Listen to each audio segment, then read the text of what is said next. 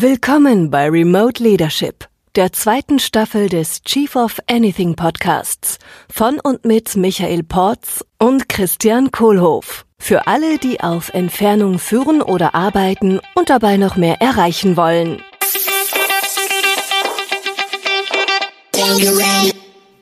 Hallo Bulut. Hi. Hallo Onkel Christian. Hallo Bude, freut mich sehr. ja, genau. Also in diesem Fall tatsächlich Schwipp-Onkel Christian und Schwipp-Neffe Bulut äh, und äh, Michael als Anstandsvoraus. Schön. Hallo Bulut, schön, dass du heute bei uns im Podcast bist. Äh, sag mal ganz kurz für die Zuhörer und Zuhörerinnen, wer bist du und was machst du? Ja, Bulut Surat. Ich äh, mache ganz viel. Ich bin derzeit im Urlaub, ähm, aber beruflich bin ich Gewerkschaftssekretär. Ähm, genau, also politischer Sekretär für ähm, eine Gewerkschaft, in dem Fall für den Dachverband der Gewerkschaften der DGB. Genau, und ähm, bin beruflich aber ähm, ja, äh, also ehrenamtlich auch noch aktiv, ein bisschen äh, kommunalpolitisch. Genau, das mache ich so. Mhm wenn ich nicht gerade zu Hause bin. Genau, und äh, herzlichen Glückwunsch noch zur Geburt eurer dritten Tochter, die Rosa, die jetzt sechs Tage alt ist. Ja, danke. Herzlichen Glückwunsch und vielen Dank, dass du dir die Zeit nimmst, heute mit uns zu sprechen. Ja, gerne. Ja. ja. Bulut, sag mal, äh, wir sprechen ja über Remote Leadership hier in unserem Podcast. Und wir haben das Thema jetzt von verschiedenen Seiten beleuchtet. Wir haben es beleuchtet von der, von der gesundheitlichen Seite und auch immer viel von der unternehmerischen Seite, von der, äh, von der Seite, äh, wie kriege ich meine Mitarbeiter dazu, das zu tun, äh, was ich möchte, dass sie tun. Und ich freue mich jetzt heute auf deine Perspektive, das einfach mal aus gewerkschaftlicher Sicht. Äh, was, was passiert denn gerade? Wie, wie funktioniert Leadership und wie funktioniert auch Gewerkschaftstätigkeit, äh, wenn alle im, äh, im Homeoffice sitzen? Ja. Also, ja. Vielleicht magst du da gleich mal einsteigen in diese Nicht-Frage, sondern in, diesem Feld, ne? riesen genau. Kontext. jetzt, äh, genau, zerpflücke ich mal den äh, ganzen Blumenstrauß ja, wie funktioniert Gewerkschaftsarbeit äh, im, im Homeoffice und, äh, ne, und ich sage mal so die soziale Perspektive, wie, wie, wie sieht die aus? Und ähm, da ist das ja schon ziemlich vielfältig und ähm, jeder Arbeitnehmer, jede Arbeitnehmerin geht damit ja auch ganz anders um. Und ähm, wir sehen natürlich als Gewerkschafter, ähm, äh, sehen wir ja ganz klar, wo, wo auch ähm, äh, Home oder mobiles Arbeiten ähm, wo, wo man an die Grenzen kommt und wo die Beschäftigten irgendwann nicht mehr äh, ähm, ja Herr der Dinge sind äh, und nicht mehr nicht mehr so ganz äh, darauf klarkommen. Mhm. Ja, aber Gewerkschaftsarbeit funktioniert eigentlich ähm, anders, ne? Und also man kann über die Instrumente sprechen, ähm, diese persönliche Kommunikation, die ist halt nicht mehr so äh, da und klar, äh, mit der Mitbestimmung, also wenn die Gewerkschaften mit Betriebsräten sprechen, dann funktioniert das meist, weil Gewerkschaften haben ja auch gesetzlich die Möglichkeit, ähm, an Betriebsratssitzungen teilzunehmen. Ähm, aber der Kontakt zu den Beschäftigten, zu den Mitgliedern, ähm, der erfolgt nicht mehr so einfach im Betrieb. Das macht man dann in anderen Organen ähm, mhm. außerhalb des Betriebs, also in diesen ehrenamtlichen Strukturen. Ähm, genau. Das zum einen. Und wenn man es schafft, Betrieb zu machen, ja. ne? ja, so aus unternehmerischer Sicht ist ja ganz klar, wofür wir Leadership machen. Also wir wollen Ziele erreichen, wir wollen Unternehmen aufbauen, wir wollen Unternehmen groß kriegen, wir wollen auch die Mitarbeiter ja im Unternehmen halten, die ich halten will. Wozu brauche ich denn eigentlich eine Gewerkschaft aus unternehmerischer Sicht? Und äh, was ist denn, was ist denn der Nutzen einer Gewerkschaft im Moment, wenn ich im, im Homeoffice sitze für mich? Ja, das ist natürlich eine Frage. Also erstmal kann man die ideologische Frage natürlich stellen. Ähm, wozu brauche ich eine Gewerkschaft und wo, warum ist das so wichtig, gerade heute in der Gewerkschaft zu sein?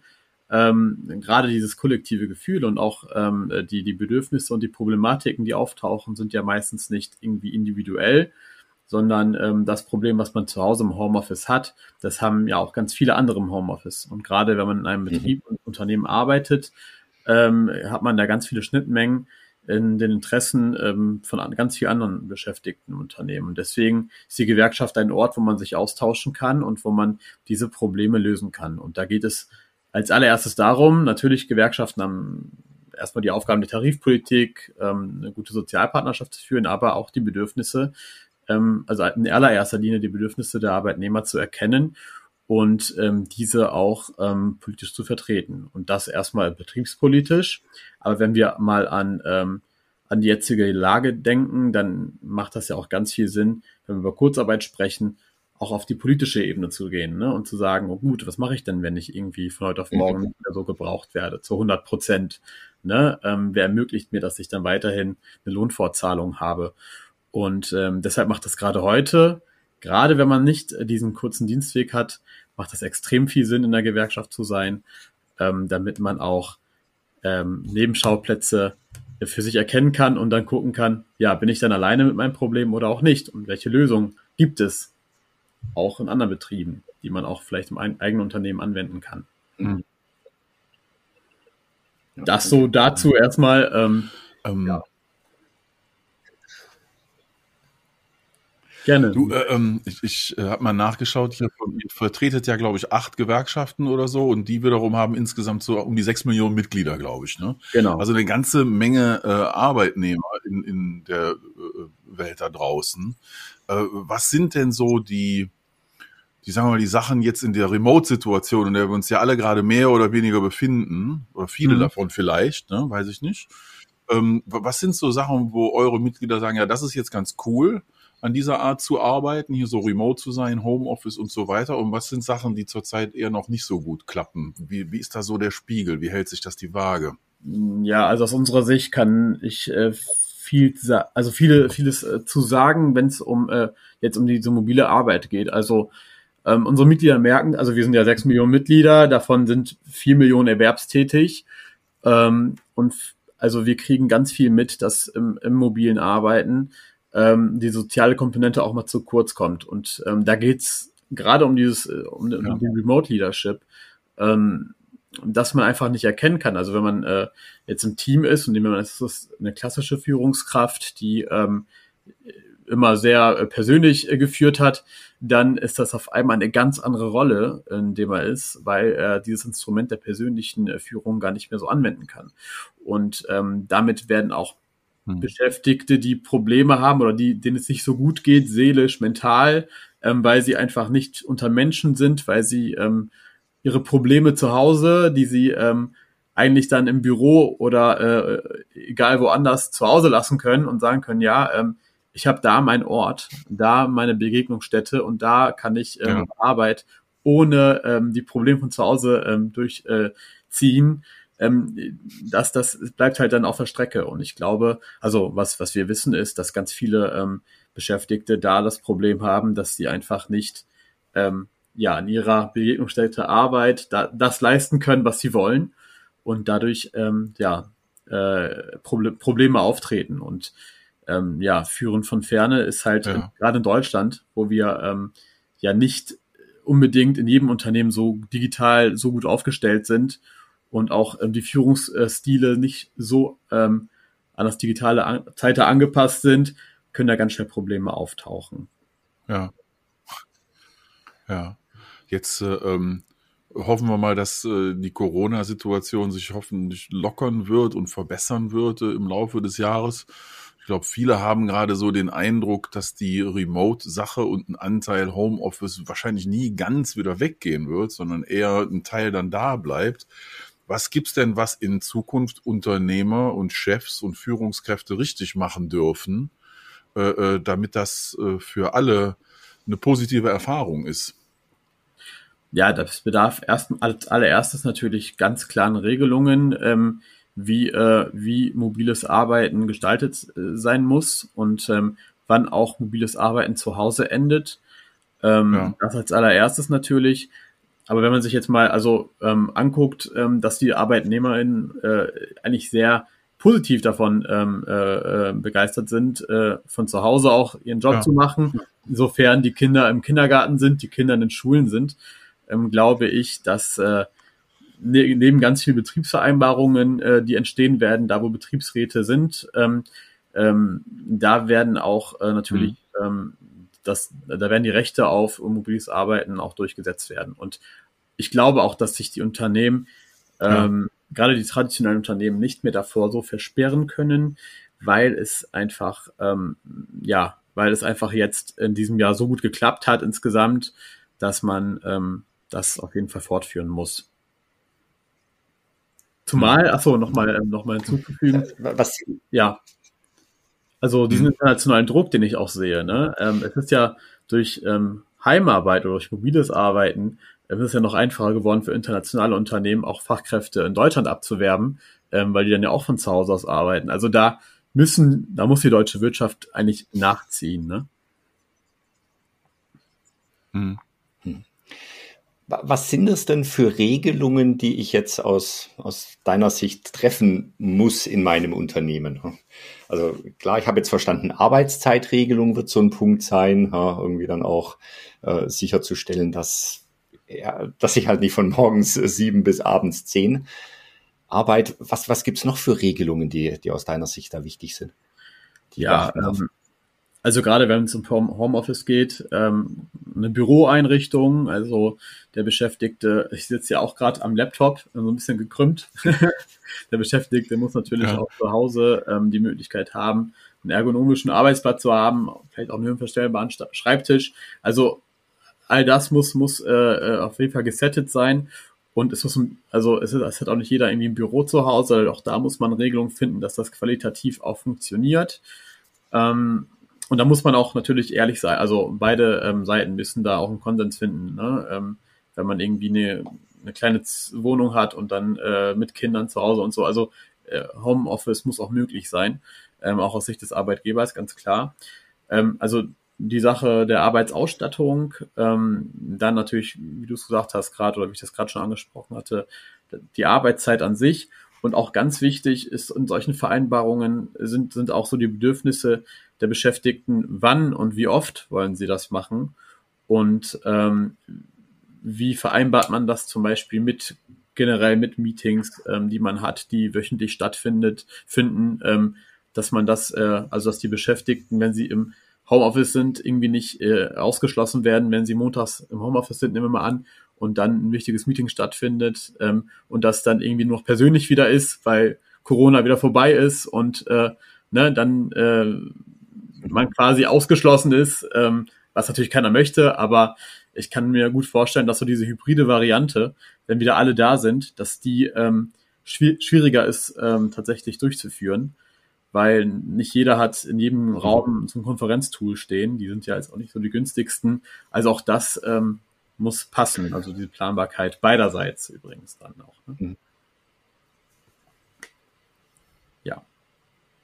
Jetzt gibt es ja so ein paar Politiker, die äh, so zwischendurch immer so aktionsweise dann sagen, ja, jetzt Recht auf äh, 30 Prozent Homeoffice oder, äh, oder sowas. Ähm, wie, wie ist denn da äh, die Gewerkschaftshaltung dafür? Gibt es ein Recht auf Homeoffice? Gibt es eine Pflicht zum Homeoffice? Äh, also Stand heute. Wer entscheidet das denn letztlich? Ja, also es ist eigentlich eine Aufgabe der Tarifpartner und also der Sozialpartner, die das in der Tarifautonomie ähm, eigentlich äh, ähm, äh, entscheiden müssen. Ähm, es ist natürlich immer wieder mit dem politischen Vorstoß, das Recht auf Homeoffice zu gewährleisten, ähm, äh, zu vollziehen. Das passiert natürlich, weil ähm, ja nicht jedes Unternehmen Betriebsrat hat. Mittlerweile sind es, glaube ich, nur 60 Prozent der Unternehmen, die einen Betriebsrat haben. Das muss, die Quote muss deutlich besser werden. Dann können das auch die Tarifpartner oder die Sozialpartner entscheiden und auch pro Unternehmen äh, auch verhandeln. Ähm, deswegen in, entsteht meistens halt diese politische Diskussion generelles Recht auf Homeoffice. Ähm, ja, wir als DGB unterstützen dieses Recht natürlich zu sagen, ja, ähm, gesetzliches Anrecht, äh, was man äh, juristisch durchsetzen könnte, ist, ist gar nicht mal äh, so, so schlecht. Ähm, jedoch muss das ja auch immer, wenn man es ähm, realistisch in der Praxis machen möchte, muss man da natürlich ähm, einen Konsens finden. Man kann ja kein, also recht, also ne, wenn man sich dann irgendwie wöchentlich sein Homeoffice einklagen möchte vom Arbeitsgericht, glaube ich, äh, ist das ja auch nicht gut für die Stimmung so und äh, von daher ähm, muss das ja schon im Einklang sein. Ähm, aber generelles Recht finde ich, finde äh, find, find ich persönlich auch nicht äh, schlecht, weil ähm, es kann ja auch so ein Türöffner sein. Also man hat das jetzt schon gesehen, viele Unternehmen, die sich vorher so versperrt haben davor, die sich nicht so sicher waren, ähm, die sind ja auch eines äh, Besseren belehrt worden. Und ich glaube, ähm, dass das nochmal so als Türöffner ähm, wirken kann. Ist ja auch immer mit so einem Gesetz, ist ja auch immer verbunden mit mhm. äh, vielen äh, Zustimmungen, die dabei sein müssen. Also es muss machbar sein in den Berufen. Ähm, ne? äh, es muss ja schon einiges erfüllt sein und ähm, von daher ist es jetzt nicht so ein Recht irgendwie, dass jeder, ähm, sag mal, der Industriemechaniker ins Homeoffice geht, sondern bei dem ist das beruflich nicht möglich. Der repariert Maschinen, aber ähm, für Menschen, die im Büro arbeiten, die irgendwie täglich eineinhalb Stunden pendeln und eine Stunde pendeln zur Arbeit, ähm, äh, wenn die ein Recht auf Homeoffice bekommen, fände ich das schon gut und richtig. Hm. Ja. ja danke. Du, ich habe da mal einen Gedankenbude, ja. den ich gerne teilen würde. Und da schließt sich eine Frage dran an. Ähm, das heißt mir jetzt gerade beim Zuhören so durch den Kopf gegangen, äh, die Zukunft. Ja, wir haben mit einigen Unternehmern hier gesprochen in, über das Thema Remote Leadership. Äh, und bei manchen davon kam dann so eine äh, positive Begeisterung dafür, dass der Recruitment Pool, wo sie Leute einstellen können, jetzt viel größer ist und das während früher vielleicht so das Einzugsgebiet die Stadt war, in der die Firma ist. Ja, äh, das ist dann schon irgendwie gewachsen, auch mit Mobilität und so weiter und Remote und Heimarbeit kommt, kam ein bisschen dazu. Und jetzt tut sich für manche Unternehmer auf einmal so eine Perspektive auf, wow, ich kann die Leute ja eigentlich überall auf dem Planeten einstellen äh, und die arbeiten dann remote. Wenn, wenn das äh, zunehmen wird. Was heißt denn das für die Zukunft von Arbeit, für die Zukunft von Arbeitsrecht und ja. auch für die Zukunft äh, des Konzepts der Gewerkschaft? Also das ist natürlich eine, eine ganz große Frage. Ne? Also erstmal ähm, den Begriff des Arbeitnehmers zu definieren. Wenn ich in Deutschland die meiste Zeit arbeite, dann muss ich auch nach deutschem Arbeitsrecht ähm, behandelt werden. Und das äh, ist ganz mhm. wichtig, gerade wenn man dann irgendwie internationale Arbeitgeber hat, ähm, wo es dann ja problematisch sein kann, weil die Kultur auch eine ganz andere ist. Ähm, und, ja. ähm, und auch die Zeit dann auch eine ganz andere. Ich, äh, ich kenne auch Leute, die irgendwie ähm, beschäftigt sind, äh, auf der anderen Seite des Planetens gefühlt und äh, aber von Deutschland aus arbeiten, die haben einen ganz anderen Alltag als jetzt. Also die müssen mit Zeitverschiebung rechnen, ja. die arbeiten teilweise dann völlig verzögert ja, das ist halt sehr spannend. Ähm, wohin das natürlich nicht enden darf, ist so eine Scheinselbstständigkeit. Und das ist äh, die Gefahr, die ich da sehe, ähm, mhm. ne, dass man irgendwie dann nur Rechnung schreibt an Firmen, die woanders sitzen und ähm, dann man, man dann scheinselbstständig ist. Das darf nicht sein. Also ähm, der Arbeitnehmerbegriff äh, muss auch weiterhin klar definiert sein und muss auch ganz klar, ähm, es muss auch arbeitsrechtlich abgesichert sein, wenn man hier in Deutschland arbeitet, nach den deutschen Arbeitsrechtsnormen was ähm, natürlich für die Gewerkschaften und auch ähm, für den Zugang zu den äh, Arbeitnehmerinnen und Arbeitnehmern ähm, äh, äh, angeht, ist natürlich, dass man äh, jetzt äh, neue Instrumente braucht, ähm, aber nichtsdestotrotz weiterhin auch über auch dieses persönliche äh, Dasein muss. Natürlich ähm, jetzt nicht dann so häufig, wie es dann im normalen Alltag war, mhm. aber es muss schon die Möglichkeit geben, an Betriebsversammlungen teilzunehmen, halt nicht nur virtuell, sondern auch vor Ort um einfach auch den Austausch der Belegschaft weiter zu gewährleisten. Es ist aber natürlich durch Tools wie, ähm, die man hat, ähm, dass man halt über Zoom oder so äh, eine Betriebsversammlung durchführen könnte. Ähm, das ist natürlich auch sehr interessant, aber es muss natürlich auch möglich gemacht werden, gesetzlich. Ähm, dazu braucht, braucht es auch Reformen ja. im, im, Betriebsverfassungsgesetz unter anderem, um solche Dinge halt äh, ja umsetzbar zu machen. Ne? Ähm, aber das ist eine Frage, damit ähm, setzt sich auch die Gewerkschaftswelt auseinander und ähm, auch sehr kritisch auseinander ähm, und auch sehr offen auseinander. Aber es sind halt manche Themen, wo wir dann sagen, nee, das geht so nicht. Das hat dann meistens was damit zu tun, dass wir da ähm, äh, von Arbeitnehmerinnen und Arbeitnehmern Seiten aus ähm, sehr, sehr viele ähm, ja, äh, ja, ähm, schlechter, schlechter, also viele, viel schlechtere Vereinbarungen dann sehen, ähm, und dann so eine 40-Stunden-Woche oder so oder eine, ne, ja. 3-Stunden-Woche dann äh, übersch voll überschritten wird, weil es gar nicht mehr definiert ist. Und ähm, das darf nicht passieren. Mhm. Genau. Das heißt, es fängt bei mir gerade an, so im Kopf, wenn ich jetzt mal als Unternehmer denke für einen Augenblick, äh, dann habe ich auf habe ich ja die die bisherige Standardsituation, also ich stelle jemanden ein und der oder diejenige ist hier in Deutschland, fällt damit natürlich unter deutsches Recht. Äh, da kann dann ein Teil Heimarbeit, Remote-Arbeit dabei sein oder nicht und das da gibt's dann schon Regelungen, wie ich das machen kann. Ne? Und das bewegt sich wahrscheinlich gerade auch voran. Dann gibt's dann den Fall, äh, also ich könnte jetzt ja auf die Idee kommen, jemanden in Neuseeland einzustellen, am anderen Ende des Planeten ja, äh, das, das hieße dann womöglich, dass die Person, die in Neuseeland lebt, in Deutschland nach deutschem Arbeitsrecht ein Einstellungsverhältnis hat, ja, äh, in einem ganz anderen Kulturkreis und Rechtskreis selber lebt und auf einmal dann in einem, in einem Rechtssystem drin ist, quasi mit einem Fuß um den ganzen Planeten rum, mhm. hier in Deutschland. Und dann kommt jetzt noch die dritte Komponente dazu. Das ist dann so der nächste Ausblick, nachdem ich dich fragen möchte, wie, wie du das siehst. Ähm, und, und das ist das Thema, ähm, hier so Sachen wie, ähm, äh, wie heißen sie, Fiverr und Upwork und so, also so Worksharing-Systeme, ne, wo ich so Kleinaufträge vergeben kann. Auch hier Thema Scheinselbstständigkeit hast du ja eben schon erwähnt. Ja. Wie, wie passt denn das dann dann ins Bild in Zukunft? Also als Unternehmer denke ich ja jetzt toll. Ne? Jetzt gebe ich ein paar Stunden raus hier über Fiverr, stelle jemanden in Neuseeland ein und da ist eh alles ganz anders und ja, okay, ein Teil der Leute habe ich dann noch hier. Ja, ist natürlich äh, nicht einfach. Ne? Ähm, ich sage mal, sofern ein Unternehmer gewisse Standards hat und sagt, ich ähm, äh, source die Arbeit aus und äh, nutze gewisse ähm, Plattformen, wo man äh, die Arbeit vermitteln kann und sagt aber natürlich zahle ich äh, irgendwie ne, 25 Dollar die Stunde oder so, ähm, weil es US-Dollar im Kopf, ne? ähm, dann, dann ist das ja, also, also und, und man gute Arbeitsbedingungen anbietet, sehe ich da eigentlich kein Problem drin. Wo ich das Problem natürlich sehe, ist, ja dass es ähm, viele auch ausnutzen werden und dann, ähm, günst, um günstig an äh, Arbeitskräfte zu kommen, um günstig ähm, äh, an, an Facharbeiter zu kommen und die dann, äh, ja, irgendwo, ich mag das, mag den Begriff nicht zu nutzen, aber dann so eine Art Ausbeutung stattfindet. Das darf nicht passieren, das muss verhindert ja. werden. Ähm, es ist natürlich äh, hm.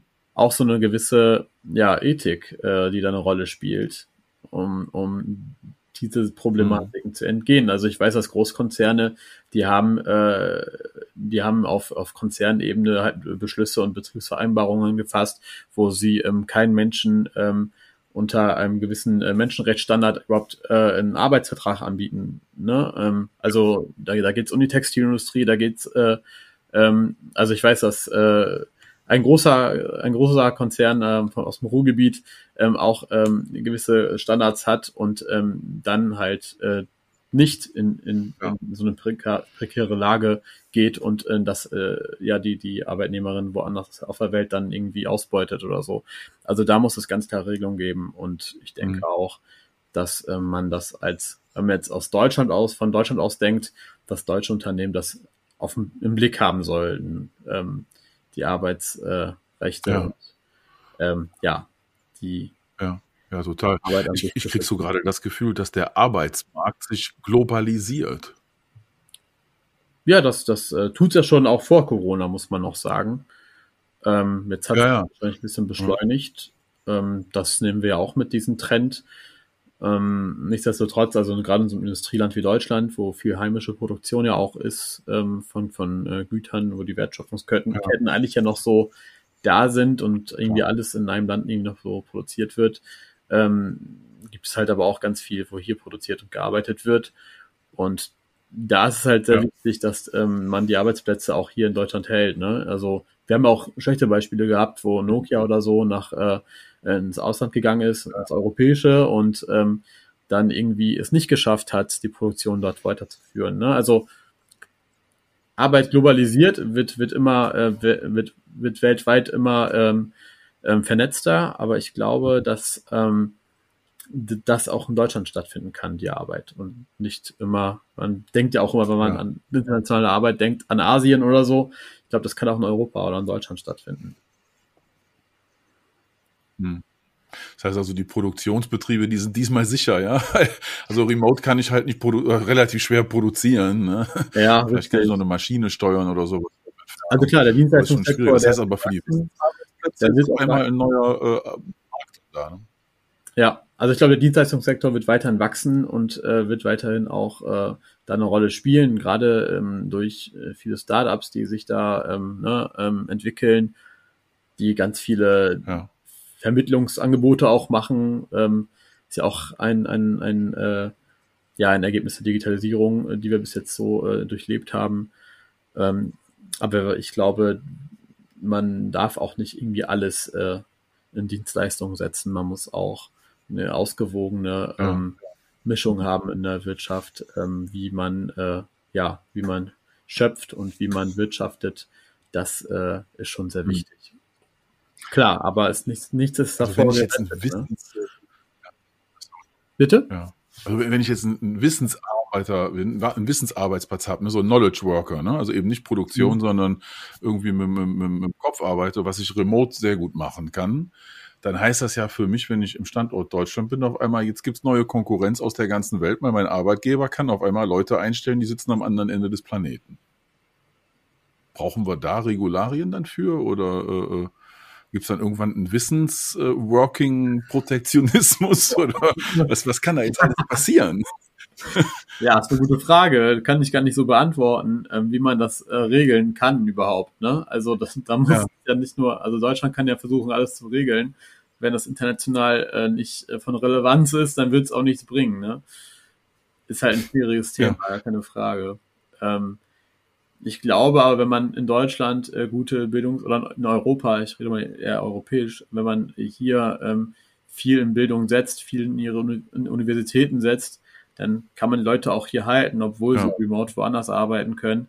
Aber ich glaube, wenn die Infrastruktur hier da ist, auch für Wissen, auch für Bildung, ähm, dann kann man das auch, dann kann man das auch hier halten. Also man hat es ja jetzt auch mit dem Impfstoff, mit der Impfstoffentwicklung gesehen. Ja. Ähm, wir sind so ein guter ja. Forschungsstandort ähm, da, also da, da ist man einfach nur gut damit, fährt man gut damit, wenn man das weiterhin fördert und ausbaut und da nicht hinterherhinkt. Und ich glaube, das hat es nochmal gezeigt, dass wir das eigentlich gar nicht mal so schlecht gemacht haben. Als Gewerkschafter kann ich immer alles kritisieren, mhm. ähm, mache ich auch gerne in manchen Feldern und Punkten. Mhm. Aber ich finde, das sind so gute ja. Dinge, die auch mal gut gelaufen sind in Deutschland. Ne? Und ich bin auch froh, dass wir viel kritisieren können. In, in anderen Ländern kann man ja. das ja gar nicht. Ne? Da sind die Corona-Zahlen dann irgendwie auf Null seit Monaten. Ja. Ähm, kann man ja auch nicht so glauben. Und äh, von daher ist es ja eigentlich gar nicht mal so schlecht.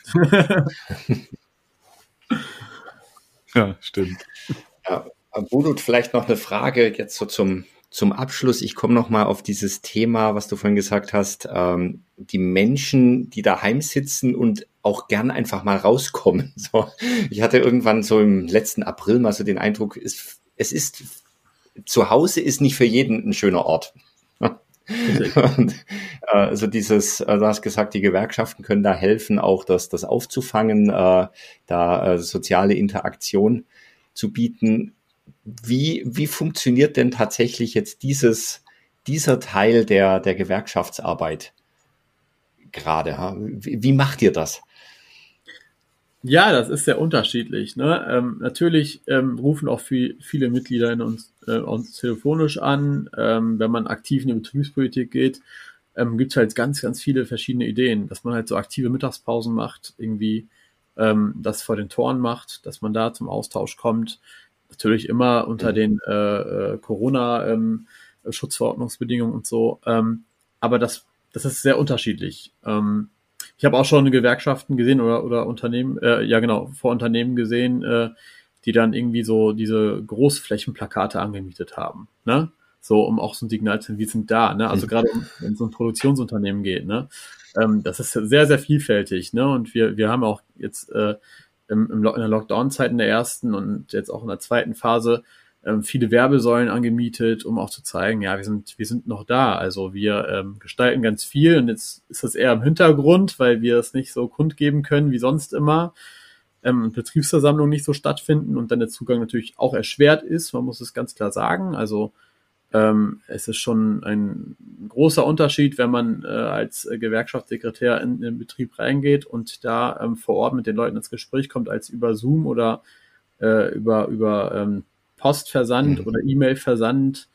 Ähm, das ist schon ein Riesenunterschied. Und man nutzt aber auch so Tools wie Clubhouse oder so. Mhm. Das habe ich auch schon gesehen, Gewerkschaftstalks über Clubhouse.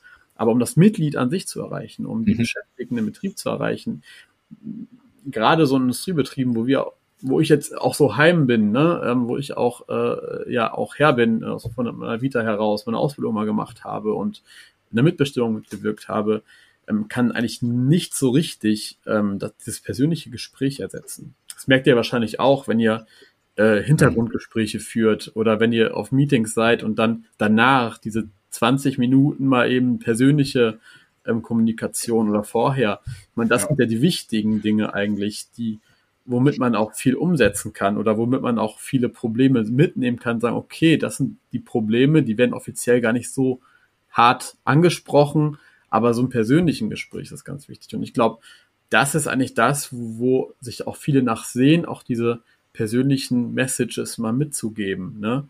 Ähm, das ist übrigens, was ich auch derzeit sehe, diese allgemeine politische Kommunikation. Das ist genau das, was fehlt. Ähm, dass äh, man nicht hm. in Vier-Augen-Gesprächen auch mal miteinander sprechen kann. Und ähm, das ist einfach, wenn, wenn das wiederkommt, sehe ich da auch viel, viel mehr Interaktionsmöglichkeiten. Cool. Klasse. Vielen Dank, Bulut. Du, zum Abschluss ein kleines Geschenk von uns. Und zwar ein, wie ein Zauberstab. Und ich schwinge jetzt diesen Zauberstab und mit, mit dem Schwung dieses Zauberstabs kannst du eine Nachricht schicken an alle Führungskräfte, an alle Unternehmer, an alle Chefs und Vorgesetzten und Chefinnen da draußen äh, aus deiner Sicht. Was möchtest du, dass die von dir alle mitnehmen? Ja, ich möchte unbedingt, ähm, dass äh, man, egal für was man sich entscheidet, dass man ähm, miteinander geht, die Beschäftigten mitnimmt, die Gewerkschaften mitnimmt, mit ins Boot holt um auch eine große Repräsentanz zu haben dessen, was man tut und auch eine Annahme zu haben der Beschäftigten, um sie mitzunehmen. Und ich würde mir wünschen, dass man weiterhin sozialpartnerschaftlich zusammen, ähm, zusammen am Tisch ähm, über die Zukunft der Arbeitswelt entscheidet, gerade in so wichtigen Zeiten wie heute. Das ist meine Message. Klasse. Vielen Dank, Bulut. Vielen Dank, dass du bei uns warst. Danke dir. Ich danke Tschüss. euch. Danke. Ciao. Ciao. Ciao. Vielen Dank für deine Aufmerksamkeit und vielen Dank für deinen Weg zu mehr entspannter Produktivität und besserer Führung. Wenn dir dieser Podcast gefallen hat oder hilfreich für dich war, dann teile ihn doch bitte mit Menschen, von denen du denkst, dass diese Folge oder unser Podcast insgesamt auch spannend oder hilfreich für sie sein könnten. Teile den Link auch gerne auf deinen Social Media Plattformen wie LinkedIn zum Beispiel und schreib vielleicht auch dazu, was du wertvoll findest an dieser Folge oder an unserem Podcast, sodass auch andere Menschen davon profitieren können. Ich werde alle, die uns verlinken und was Nettes über den Podcast schreiben, in den Show Notes der nächsten Folge verlinken, sodass auch du selbst dann direkt von den anderen Hörern gefunden wirst. Also, teile gerne unseren Podcast, poste einen Link auf Social Media, tagge Michael Porz und Christian Kohlhoff und schon erscheinst du nächste Woche in unseren Show Notes. Vielen Dank. around, around.